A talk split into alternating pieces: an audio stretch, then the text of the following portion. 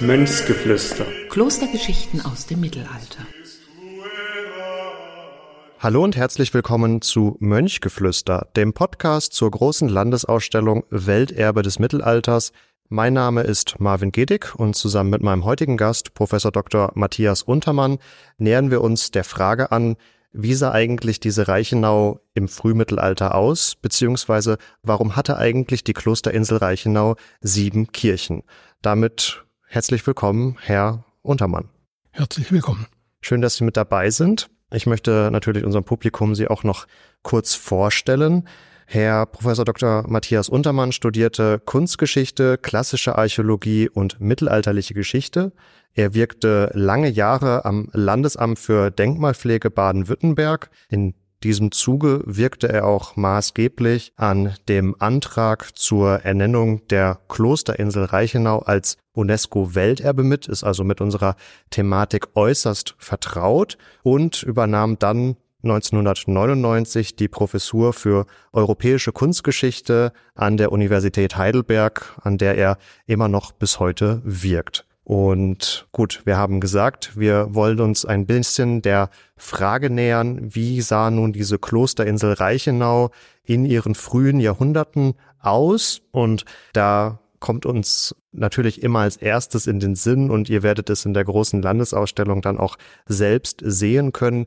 Diese Gründungslegende der Reichenau Pirmin kommt 724 auf die Reichenau. Es ist ein eine verwilderte Insel, drei Tage lang strömen die Würmer, die Schlangen, das Gefiech über den Bodensee, er vertreibt sie. Äh, es ist so ein bisschen dieser Topos der, der Wildnis, der uns beispielsweise auch in Irland bei St. Patrick begegnet. Und so stellt sich natürlich die Frage, war die Reichenau um 724 denn eine verlassene Wildnis oder gab es da vielleicht doch irgendeine Art von Vorbesiedlung, die es nicht so ganz wildnishaft erscheinen lässt? Das wissen wir nicht ganz genau. Es spricht aber gar nichts dafür, dass die Reichenau eine Wildnis ist. Die Reichenau ist heute eine ganz wichtige Gemüseanbauinsel. Es äh, wächst dort äh, Wein und äh, die Insel liegt mitten im Bodensee, der ringsum dicht besiedelt war.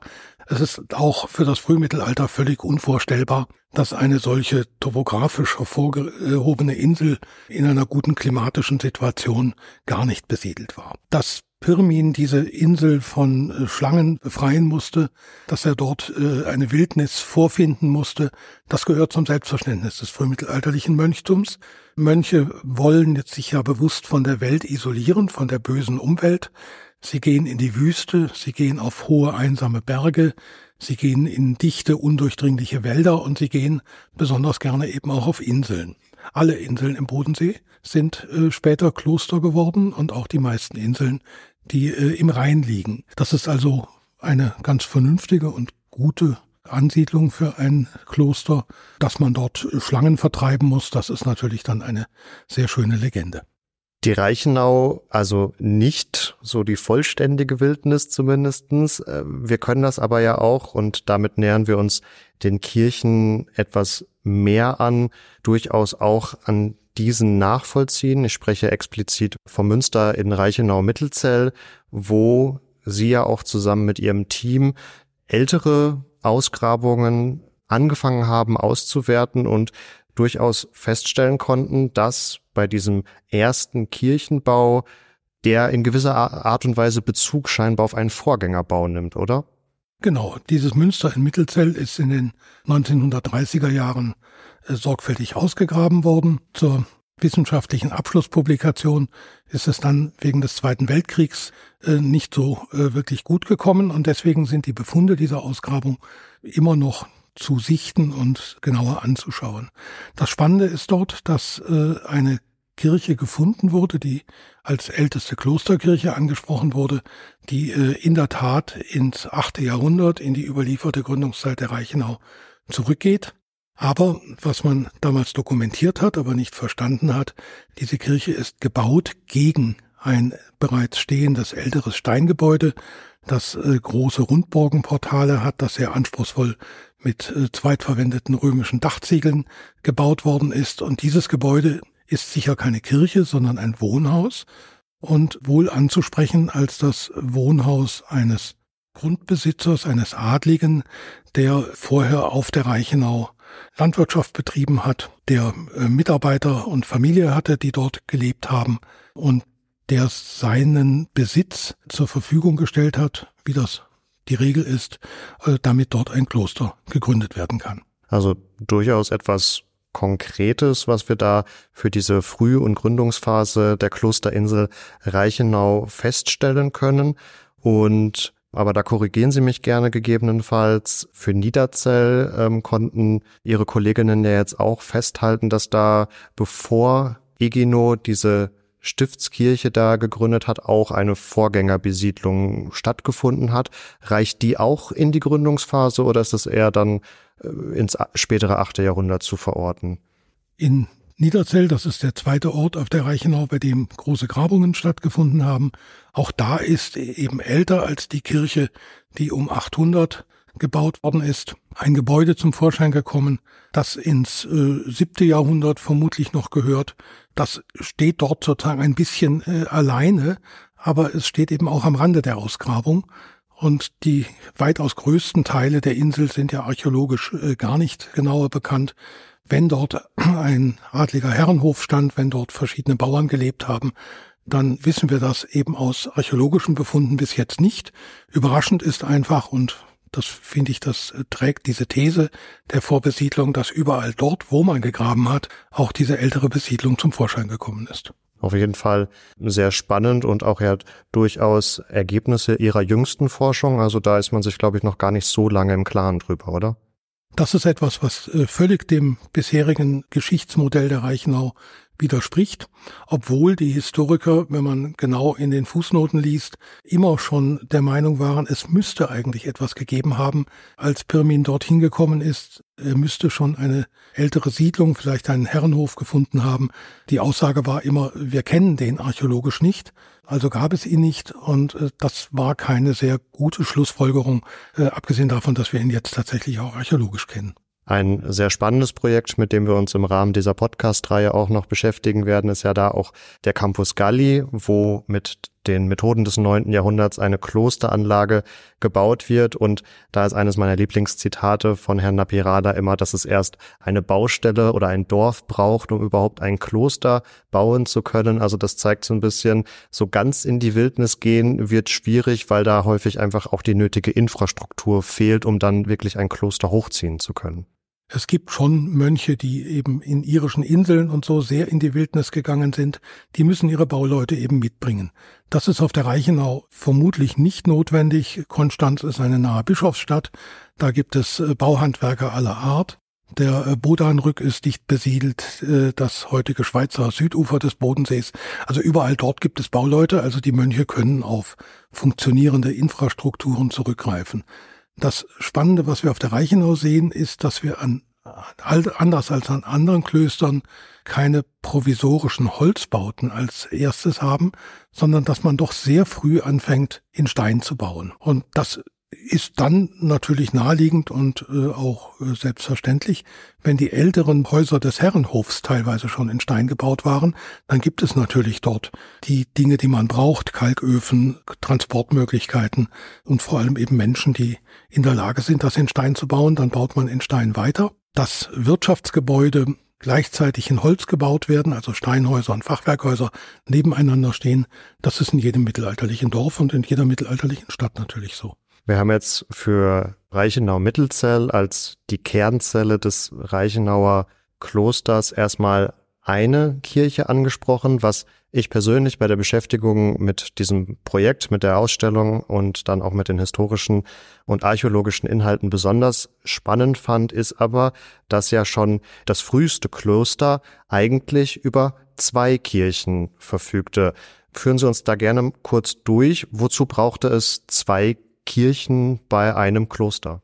Der Grund ist zunächst einmal einfach der, dass die Menschen die leben und die Menschen, die tot sind, äh, sich nicht in den gleichen Gebäuden aufhalten.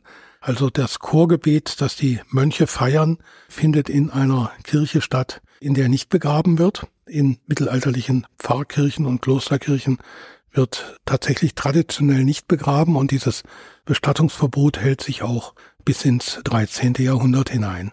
Man braucht eine zweite Kirche, um seine äh, Toten zu beerdigen und die entsprechenden Totenmessen zu feiern. Und genau diese Situation ist in allen frühen Klöstern archäologisch fassbar, in den Schriftquellen fassbar. Und auf der Reichenau kennen wir über die Ausgrabung eine Kirche mit Gräbern und wir kennen geringe Spuren von einem äh, zweiten Kirchengebäude, das dann eben die Kirche des Konvents der Mönche gewesen sein muss. Das ist allerdings eben nur in geringen Resten ausgegraben und die heutige große Klosterkirche steht über diesen beiden Kirchen äh, drüber.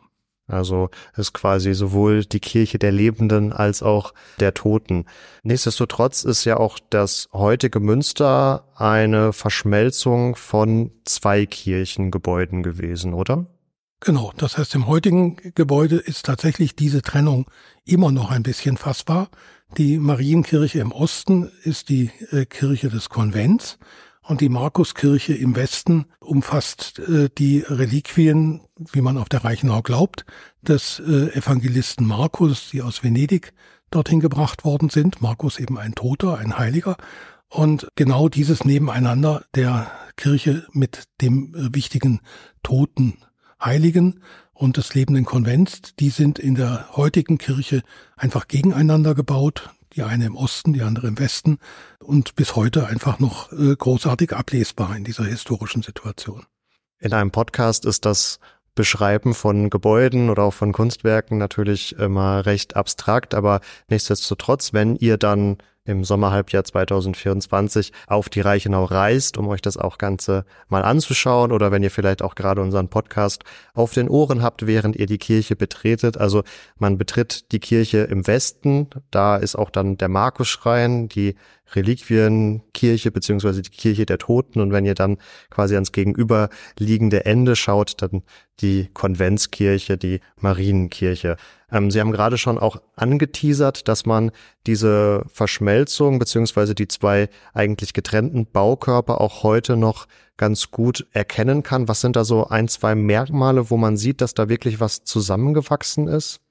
Die Kirchen sind heute tatsächlich zusammengewachsen seit dem 12. Jahrhundert. Die waren bis dahin sogar von einer richtigen Mauer getrennt, die aber heute nicht mehr steht die die Mönche im Spätmittelalter dann niedergelegt haben. Es gibt sogenannte Querschiffe, also quer zur Kirchenrichtung gebraute Bauteile und davon gibt es in der Reichenau zwei, nämlich eins im Westen, eins im Osten. Es gibt zwei Apsiden, Altarräume, eine im Westen, eine im Osten, so dass diese Kirche doppelpolig gebaut ist und in dieser Doppelpoligkeit, die man sonst nicht braucht, einfach diese doppelte Funktion bis heute sehr gut sichtbar ist. Damit haben wir unseren Kirchenzähler quasi von eins auf zwei erhöht. Ich hatte eingangs anmoderiert, dass wir auf der Klosterinsel Reichenau häufig auch von sieben Kirchen sprechen. Jetzt im Einzelnen jede zu besprechen, würde natürlich zu weit führen, aber geben Sie uns doch vielleicht einen kurzen Überblick. Wie kam es auch zu diesen weiteren Kirchengründungen allgemein gesprochen auf der Reichenau und wozu brauchte man die dann eigentlich, wenn man da mit der Kirche der Lebenden und der Kirche der Toten im Zentrum eigentlich schon auch viele Funktionen vermutlich gut abgedeckt hatte? Wichtige Klöster brauchen in jedem Fall drei Kirchen weil man eine Pfarrkirche braucht für die Laien, die am Kloster leben, die die Wirtschaft äh, betreiben, die natürlich die Bauten errichten, die da mit Frauen und Kindern leben, nicht in die Klosterkirche äh, kommen sollen, um da am Gottesdienst teilzunehmen, an den Hochfesten vielleicht da sind. Und diese dritte Kirche, die ist auf der Reichenau auch gebaut worden, St. Johann. Heute gibt es nur noch ganz geringe Reste im Bereich des heutigen Friedhofs von dieser Kirche. Die hat man dann seit dem 19. Jahrhundert nicht mehr gebraucht. Die äh, weiteren Kirchen entstehen dadurch, dass ein solches großes Kloster wichtige Leute anzieht und diese wichtigen Leute gerne Stifter sind. Das beginnt auf der Reichenau nach der Überlieferung mit dem Bischof Egino von Verona, der sich aus politischen Gründen von seinem Bischofssitz in Verona entfernen muss, der als Altersruhesitz die Reichenau wählt und der auf der Reichenau eine Kirche braucht, weil er eigentlich immer noch Bischof ist und sich eine kleine Bischofskirche gewissermaßen auf der Reichenau bauen lässt, in der er weiterhin Gottesdienst feiern kann mit seinen Klerikern. Und diese Kirche wird in Niederzell errichtet. An einer Stelle, wo es auch früher schon Häuser stand, aber da wird eben jetzt eine neue große Kirche errichtet mit mehreren Altären, mit einer Taufanlage, die man in Niederzell gar nicht braucht. Aber da jeder Bischof ein Taufbecken in seiner Kirche braucht, kriegt er natürlich in Niederzell auch eins mit einer großartigen Chorschrankenanlage, für die er Handwerker aus Italien mitbringt. Auch dafür gibt es in Niederzell nicht so viel praktischen Bedarf, weil es gar nicht so viel Laien gibt, die man da vom sakralen Bereich aussperren muss. Aber das gehört eben einfach in eine großartige Bischofskirche hinein und Egino wollte eben, wenn er schon auf der Reichenau wohnen muss, auch dort eine ordentliche Kirche haben. So geht das beispielsweise mit der Kirche in Niederzell. Es gibt die zweite gut erhaltene Kirche in Oberzell, die ebenfalls einem Bischof verdankt wird. Es ist der Basler Bischof Hatto, der auch Abt der Reichenau ist, der sich vielleicht auf der Reichenau bestatten lassen wollte, weil dort die Mönche für ihn beten und sich dafür eine eigene Kirche baut, um dort sein eigenes Grab zu bekommen. Auch Igino ist in seiner Kirche begraben worden. Hatto macht später Karriere, wird Erzbischof von Mainz und Abt von Lorsch und Abt von Weißenburg und äh, ist ein furchtbar wichtiger Mann im Karolingischen Reich. Das äh, hat aber immerhin äh, für die Reichenau zur Folge, dass er diese Kirche in Oberzell äh, nicht nur bauen lässt, sondern auch mit einer kostbaren Reliquie des heiligen Georg, dieses bedeutenden christlichen Ritterheiligen, ausstatten lässt und insofern auf der Reichenau sein Andenken auch bis heute sehr hoch gehalten wird. Die weiteren Kirchen und Kapellen sind dann entsprechend auch jeweils wichtigen Stiftern zuzuschreiben oder haben wir da noch vielleicht eine andere Funktion, die die noch erfüllen müssen oder können? Die anderen Kirchen haben nochmal zwei verschiedene Funktionen. Äh, eins hängt damit zusammen, dass diese frühmittelalterlichen Klöster gar nicht so sozial und funktional homogene Gemeinschaften sind, wie wir uns das heute vorstellen. Die bestehen nicht nur aus Mönchen, die äh, mitten in der Nacht und aufstehen und ihr Chorgebet feiern, tagsüber siebenmal sich zum Chorgebet treffen, Handarbeit leisten, so wie wir uns das aus der Regel vorstellen und von den hochmittelalterlichen Zisterziensern kennen. Nein, diese frühmittelalterlichen Klöster haben auch Kleriker dabei, gebildete Geistliche, die Weihen äh, erhalten haben, die an den Altären Messe lesen wollen, die im Schuldienst tätig sind. Und das sind einfach auch Funktionen, die mit einem strengen Klosterleben nicht so zusammengehen. Im frühmittelalterlichen Kloster funktioniert das alles ganz blendend. Aber im 11. Jahrhundert äh, trennt man diese Funktionen allmählich und äh, da müssen sich die verschiedenen Gruppen in dieses, diesem Kloster einfach äh, ein bisschen trennen. Sie treffen sich dann noch an den Hochfesten, sie treffen sich gelegentlich zum Essen. Aber äh, für diese Geistlichen werden dann Stiftskirchen gegründet. Und genau solche Stiftskirchen äh, werden auch auf der Reichenau gegründet, die Adalbertskirche beispielsweise, die eben dann auch im 19. Jahrhundert nicht mehr erforderlich war und äh, deswegen vollständig vom Erdboden verschwunden ist. Das Zweite, was man hat, ist eine Kirche, die zum Palast des Abtes gehört. Der Abt ist ja ein wichtiger, hochrangiger Mann. Wir haben schon gehört, dass gelegentlich auch Bischöfe dieses Abtsamt hatten. Der Abt eines solchen Klosters wohnt nicht unmittelbar bei seinen Mönchen, schläft nicht im Dormitorium. Er ist mit ihnen natürlich manchmal im Refektorium und er feiert den Gottesdienst, aber er hat seinen eigenen Palast am Eingang des Klosters, wo er wichtige Gäste empfangen kann. Das können natürlich auch mal Frauen sein, die sonst das Kloster nicht betreten dürfen. Und selbstverständlich hat der Abt deswegen auch eine eigene Kirche. Und diese eigene Kirche auf der Reichenau, die Pirminskirche, die ist dann eine eigene Stiftskirche und die wird entsprechend auch reich ausgestattet und dort gibt es äh, Priester, die da Dienst tun. Die ist leider eben auch im 19. Jahrhundert vollständig abgebrochen worden. Insofern gehört zu seinem Kloster einfach, äh, gehören sehr verschiedene Kirchen. Das können wir auf der Reichenau deswegen auch so gut nachvollziehen, weil diese Insel ja nie eine äh, mit einer modernen Stadt überbaut worden ist, wie das etwa in Cluny der Fall ist, wie das in Lorsch der Fall ist, wo diese verschiedenen Kirchen auch existiert haben, aber heute einfach untergegangen sind. Auf einer Insel, die als Ganzes der Klosterbezirk war und die als Ganzes deswegen auch von einer äh, modernen Intensivnutzung verschont geblieben ist. Da äh, sind diese Kirchen, ist diese riesige Kirchenfamilie der Reichenau einfach noch viel besser ablesbar als an vielen anderen Orten in Europa. Da haben Sie mir insofern den Punkt schon weggenommen, dass natürlich bei der Reichenau eben nicht von einem Kloster auf einer Insel zu sprechen ist, sondern wir ja auch deswegen immer ganz bewusst von der Klosterinsel sprechen, weil so gesehen die ganze Insel das Kloster war. Nichtsdestotrotz äußerst spannend zu sehen, wie auch bestimmte ja, soziale und liturgische Entwicklungen sich auch in diesen Kirchenbauten sehr schön widerspiegeln, da Bedarfe aufzeigen, die dann durch die Bauten befriedigt werden. Und ein für mich auch spannender Punkt neben diesen zwei Kernkirchen, die wir ja eingangs auch schon besprochen haben. Und darauf sind wir in einer unserer vorangegangenen Folgen mit Tobias Enseleit ja auch zu sprechen gekommen, dass man bei Klöstern heutzutage ja sehr häufig diese hochmittelalterlichen Komplexe vor Augen hat. Das Geschichtsbild ist durchaus auch entsprechend geprägt, auch durch die Popkultur. Da haben wir vor allen Dingen auch durch die Zisterzienser, würde ich ja sagen, diese sehr geschlossenen und idealisierten Baustrukturen und sehr verbunden das Ganze mit dem Kreuzgang, der gewissermaßen auch dafür dann so ein Sinnbild für die Klausur, also für die Abgeschlossenheit des Klosters ist. Diesen Kreuzgang können wir ja auf der Reichenau gar nicht so festmachen, oder? Diesen Kreuzgang gibt es erstaunlicherweise im archäologischen Befund neben der Kirche zunächst nicht. Das hat die Forscher lange Zeit äh, ein bisschen irritiert, weil der gezeichnete Kreuzgang tatsächlich auf der Reichenau erfunden wird im St. Galler Klosterplan. Das ist eine sehr schöne Erfindung, die aber eben im äh, Skriptorium stattfindet und eben nicht auf der Baustelle, später dann aufgegriffen wird. Tatsächlich haben Klöster vor dem 11. Jahrhundert, also fast 300 Jahre nach Gründung der Reichenau, solche ordentlichen vierseitigen Kreuzgänge noch gar nicht, sondern die bestehen aus verschiedenen Gebäuden, in denen geschlafen wird, gegessen wird, in denen die Versammlungen stattfinden, Orte für Handwerk. Das sieht viel eher aus wie ein Dorf, ein wichtiges. Und dass das auch äh, schräg und schief nebeneinander steht, das hat die Menschen damals gar nicht gestört.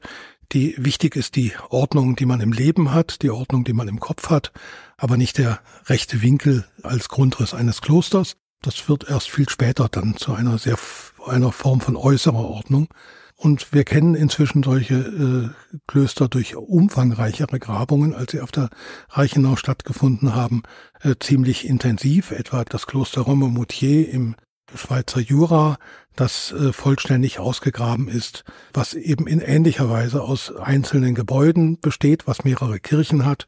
Und erst im 11. Jahrhundert wird er ordentlich aufgeräumt und ein Kreuzgang gebaut und dann sieht das Kloster so aus, wie wir uns das vorstellen. Also eine weitaus äh, lockerere Struktur und auf der Reichenau war ja womöglich, das ist jetzt vielleicht mal meine These, gar nicht der Kreuzgang notwendig, nachdem er die Abgeschiedenheit auch durch diese Insellage schon gewissermaßen gegeben war. Also das, der Kreuzgang ist ja vor allen Dingen dann auch dann relevant für städtische Klöster, also Klöster in einer Stadt, die sich da entsprechend von der umgebenden Bebauung abgrenzen müssen. Das ist ähm, die Frage, wie diese Klostergebäude miteinander geordnet sind. Darüber hat man sich immer mal Gedanken gemacht. Äh, es gibt natürlich in der frühen Zeit auch Verbindungsgänge, die äh, immer vernünftig sind, wenn man in einer Gegend lebt, in der es auch mal länger heftig regnen kann, indem man diese Gebäude einfach miteinander verbindet. Das gibt es schon auf den römischen Villen. Das ist etwas, was einfach zur Architektur dazugehört. Was es auf der Reichenau auch nicht gibt, ist tatsächlich die Klostermauer, die das Ganze umschließt. Die wird erst im 15. Jahrhundert gebaut, als das Kloster sich tatsächlich auf einen inneren Bereich reduziert und die zahlreichen Kirchen dann äh, anders genutzt werden, genutzt werden auch für die äh, Gemeinde auf der Reichenau. Das ist eine ganz spätmittelalterliche Entwicklung, eben 700 Jahre nach der Klostergründung, als die Zeiten sich ganz stark geändert haben.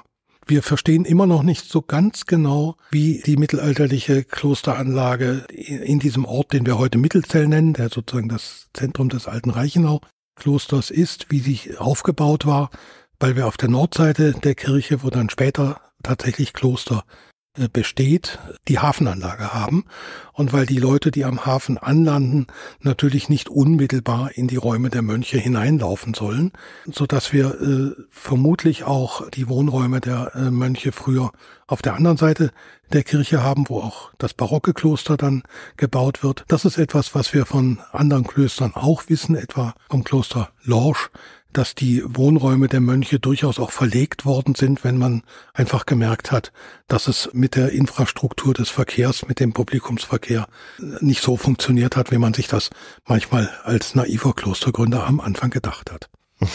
Ja, mit dem Publikumsverkehr sind wir, glaube ich, an einem ganz guten Endpunkt auch so gesehen äh, angekommen. Ein Publikumsverkehr, der sicherlich in den letzten Jahrzehnten immer weiter äh, angestiegen ist. Die Reichenau ja als ein schon immer touristisch sehr stark frequentiertes Reiseziel. Äh, das wird dann im Sommerhalbjahr 2024 mit der großen Landesausstellung vielleicht auch nochmal etwas intensiver. Aber ich denke, wir haben an dieser Stelle einen sehr schönen Überblick gewonnen, wie man sich nun die Gebäudestrukturen, wie man sich die verschiedenen Kirchen und ihre Aufteilung auf der Insel, wie man sich diese Klosterinsel einfach vorstellen kann.